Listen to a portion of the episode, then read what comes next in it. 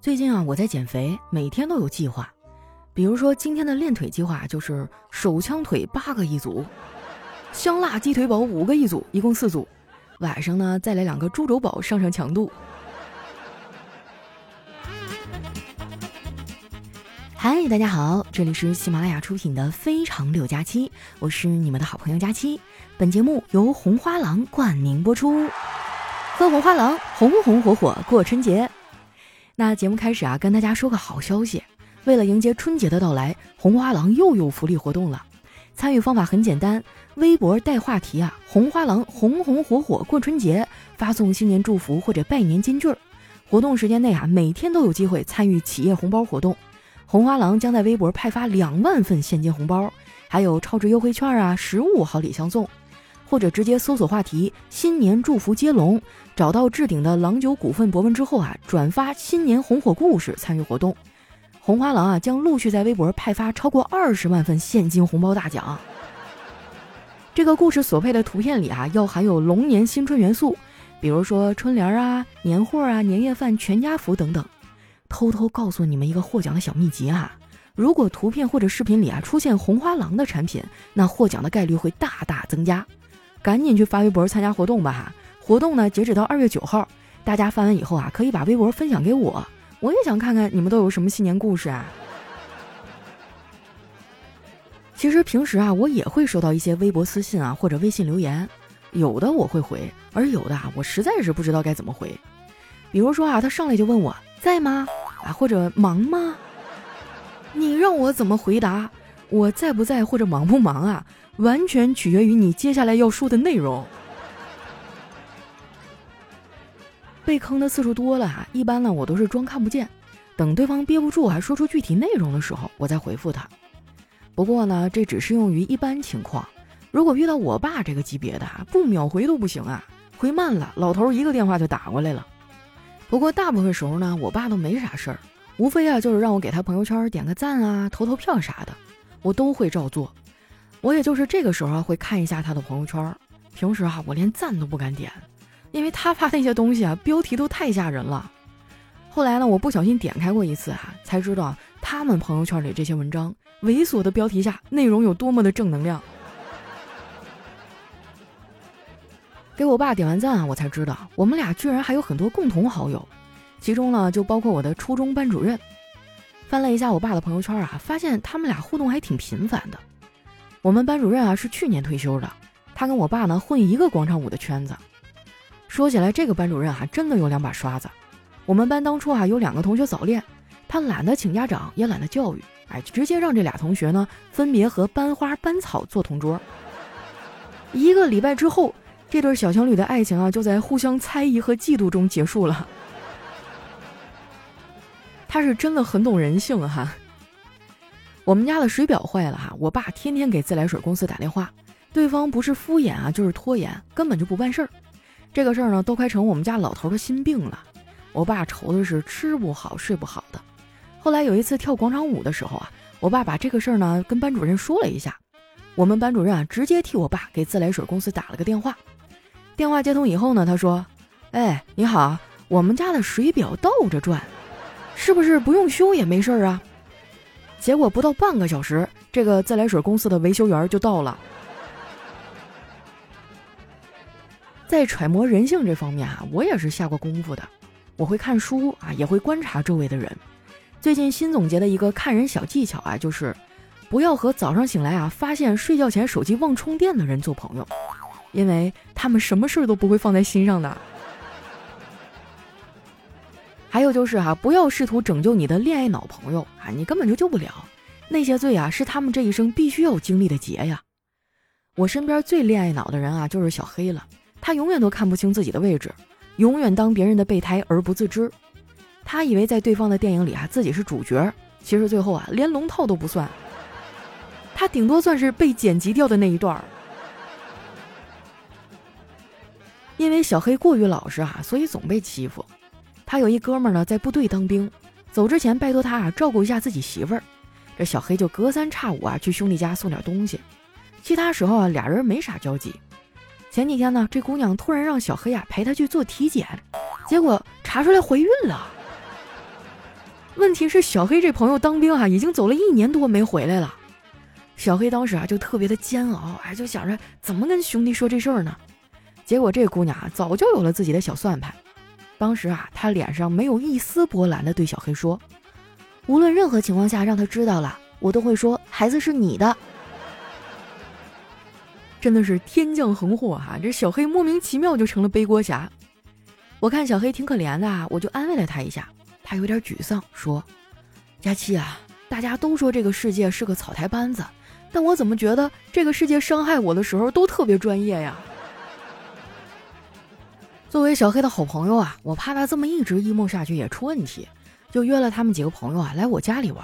我还承诺亲自下厨给他做一顿饭。为此呢，我就收藏了很多做饭的视频和攻略。怎么说呢？我的眼睛和脑子啊信心满满，哎，觉得没问题。结果手在执行的时候根本就不是那么回事儿啊。当天他们都来了，我自己一个人在厨房里手忙脚乱，锅碗瓢盆叮当乱响。因为又要记步骤哈，还要去操作，我就怕忘了嘛，嘴里一直念念有词儿。这丸子觉得不太对啊，就来厨房问有没有什么需要帮忙的。结果呢，就看到那个画面了，他一下就紧张了，问我：“佳琪姐，你是在做饭还是在做法呀？”那顿饭呢，最后也没做成，还浪费了好多的食材。他们都劝我啊，就算是为了对得起袁隆平爷爷，以后也尽量少下厨房吧。你们听听，这话说的多损呐！后来没办法，我就请他们去外面吃。丸子问我吃什么呀？我说，呃，咱们就简简单单来个十二菜一汤吧。他们听完非常开心，还说，哎呀，这么浪费不好吧？我说没事儿，咱就是有钱任性。然后呢？我就领着他们啊去吃了麻辣烫，我可没骗他们啊！那天吃了何止十二个菜呀，三十个菜都有了。吃完麻辣烫啊，我就开车回家，因为总也不开车啊，我这手有点潮。到地下停车库的时候呢，死活我都停不进去。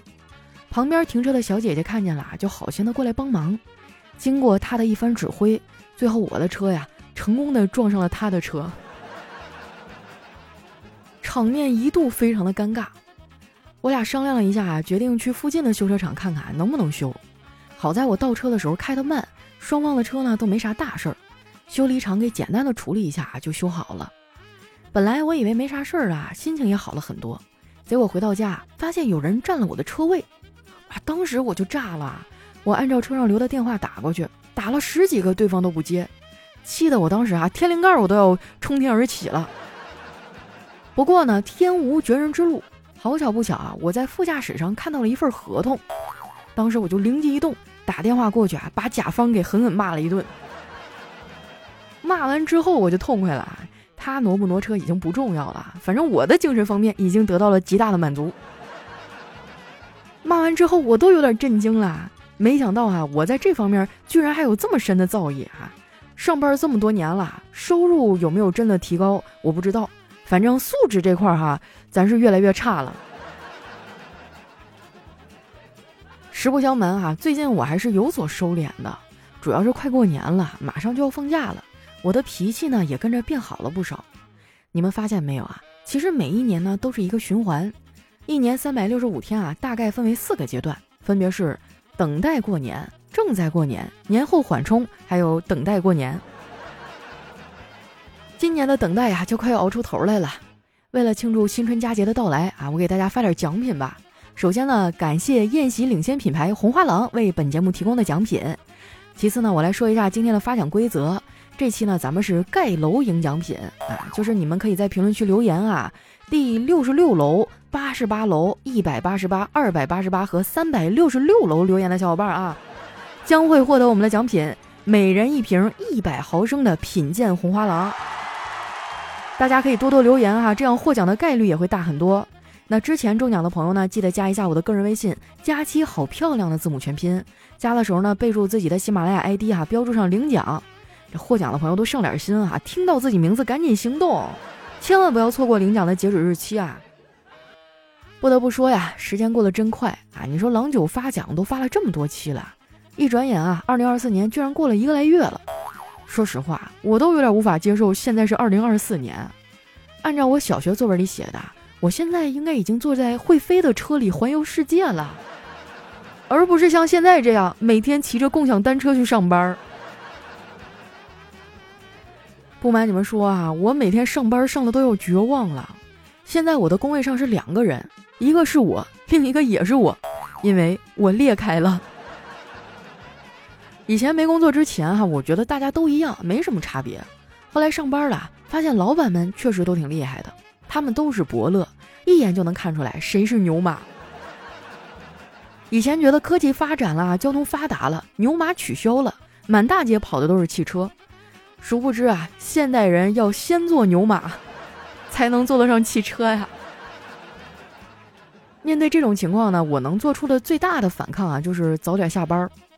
昨天啊，我又掐着点下班，领导见了非常生气的对我说：“小赵啊，下班这么高兴吗？啊，喊你半天了，你都听不见。”我说：“我得回家陪我的家人。”领导说：“你看看人家小李业绩多好啊，从来都不会像你一样这么早下班。”这说明什么问题呢？